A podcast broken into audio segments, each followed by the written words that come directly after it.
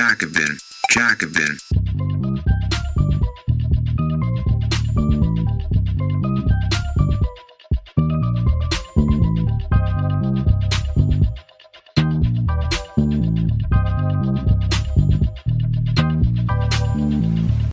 Eine Bitte, bevor es mit der Folge losgeht. Wir brauchen deine Bewertung für den Podcast. Dauert nur ein paar Sekunden, hilft uns unheimlich. Vielen Dank. Nein, wir brauchen keine Eurobombe. Während die geopolitische Lage zunehmend eskaliert, diskutiert man nun, ob die EU nicht eigene Atomwaffen bräuchte. Doch das wäre der falsche Weg und würde uns nur der Vernichtung näher bringen. Von Lars Pohlmeier die geopolitische Krise, die der Krieg Russlands gegen die Ukraine erheblich verstärkt hat, lässt längst totgeglaubte Debatten wieder aufleben. Dazu gehört auch die mögliche Bewaffnung Deutschlands bzw. der EU mit Atomwaffen.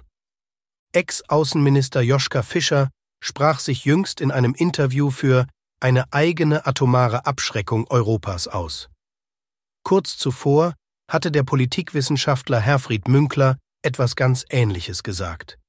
Wir brauchen einen gemeinsamen Koffer mit rotem Knopf, der zwischen großen EU-Ländern wandert.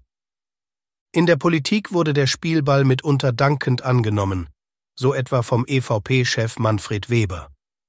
Die Gedankenspiele stießen auf wenig Gegenrede aus den Ampelregierungsparteien. Weitgehend unbemerkt von dieser öffentlichen Debatte in Deutschland haben sich Ende November 2023 bei den Vereinten Nationen die Vertragsstaaten des Atomwaffenverbotsvertrages AVV getroffen. Die Mehrheit der Staatengemeinschaft unterstützt den Vertrag, der seit Januar 2021 in Kraft ist, und setzt damit weiterhin auf nukleare Abrüstung. Die derzeit wieder einmal neu inszenierte Debatte um eine atomare Bewaffnung Europas erfolgt nicht in einem rechtsfreien Raum. Zwar ist Deutschland beschämenderweise nicht Vertragsstaat dieses zentralen UN-Abrüstungsvertrages. Die Bundesrepublik hat aber sehr wohl den Atomwaffensperrvertrag unterzeichnet und damit nicht nur formell auf Atomwaffen verzichtet, sondern sich auch zur atomaren Abrüstung verpflichtet. Auch wenn Deutschland mit einem umstrittenen Vorbehalt bei der Unterzeichnung des Atomwaffensperrvertrags meint, die Stationierung von US-Atomwaffen im Rahmen der nuklearen Teilhabe sei erlaubt. Eine Beteiligung an einer Eurobombe würde klar gegen diesen wichtigen Vertrag verstoßen. Aus dieser völkerrechtlichen Verpflichtung der Bundesrepublik auszuscheiden, wäre eine deutliche Eskalation im bestehenden Konflikt mit Russland. Zu glauben, die atomare Abschreckungsdoktrin schaffe Sicherheit, ist ein Mythos.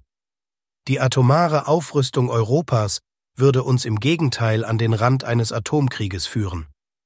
Nicht umsonst bestimmt das aktuelle Abschlussdokument der Konferenz des Atomwaffenverbotsvertrages es als wesentliche Aufgabe, die atomare Abschreckungsmittelideologie zu demystifizieren. Anderenfalls wird es sehr schwierig werden, den Widerstand zu brechen, mit dem sich die Atommächte und ihre Verbündeten dagegen wehren, in Sicherheit und Abrüstung zu investieren. Die Bundesrepublik die US-Atomwaffen auf ihrem Territorium stationiert, will sich als verantwortungsvolle Friedensmacht darstellen, ist aber unter diesem Gesichtspunkt nichts anderes als das Belarus der NATO. Denn indem Putin russische Atomwaffen im verbündeten Nachbarland stationiert, spiegelt er ja einfach nur die nukleare Teilhabe des Westens. Man sollte sich fragen, wie er versuchen wird, Parität mit einer Eurobombe herzustellen denn jede Aktion der westlichen Staatengemeinschaft kann zu einer unangenehmen Reaktion auf der russischen Seite führen. Das zeigt deutlich, wie Abschreckung wirklich funktioniert. Eskalierend. Die aktuelle Krisensituation schreit danach, ein neues System internationaler Sicherheit zu etablieren, mit entsprechenden Kontrollmechanismen und Vertragswerken unter der Kontrolle supranationaler Institutionen wie der UN, aber sicher nicht unter der Kontrolle von interessengeleiteten Militärbündnissen wie der NATO. Gerade jetzt ist es wichtig, die grundlegenden Rüstungskontrollverträge um den Atomwaffensperrvertrag zu erhalten und die Zustimmung für den Atomwaffenverbotsvertrag auszuweiten. Die Atomwaffenstaaten und auch die NATO tun dies bisher allerdings nicht. Dies übrigens in schöner Einigkeit mit China, Nordkorea und Russland, Ländern also, denen wir angeblich moralisch so weit überlegen sein sollen. In der Abrüstungspolitik stimmt das leider nicht. Da kommt der NATO-Hochmut vor dem Fall. Auf atomare Abschreckung zu setzen, bindet Ressourcen und finanzielle Mittel, die wir angesichts vielfältiger gesellschaftlicher Herausforderungen wie der Klimakrise gar nicht haben. General Lee Butler, der ehemalige Oberbefehlshaber der US-Atomstreitkräfte, hat im Jahr 2014 gesagt, es sei nur Glück und Gott zu verdanken, dass es bislang nicht zu einem Atomkrieg gekommen ist. Es wäre klüger, sich seiner Worte zu erinnern, als ideologische Atomwaffenhasardeure aufs Feld der politischen Debatte zu schicken.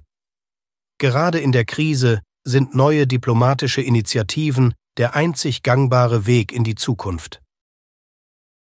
Dies war ein kostenlos hörbarer Artikel des Jacobin Magazins. Viermal im Jahr veröffentlichen wir eine gedruckte und digitale Ausgabe und auf jacobin.de schon über 1000 Artikel.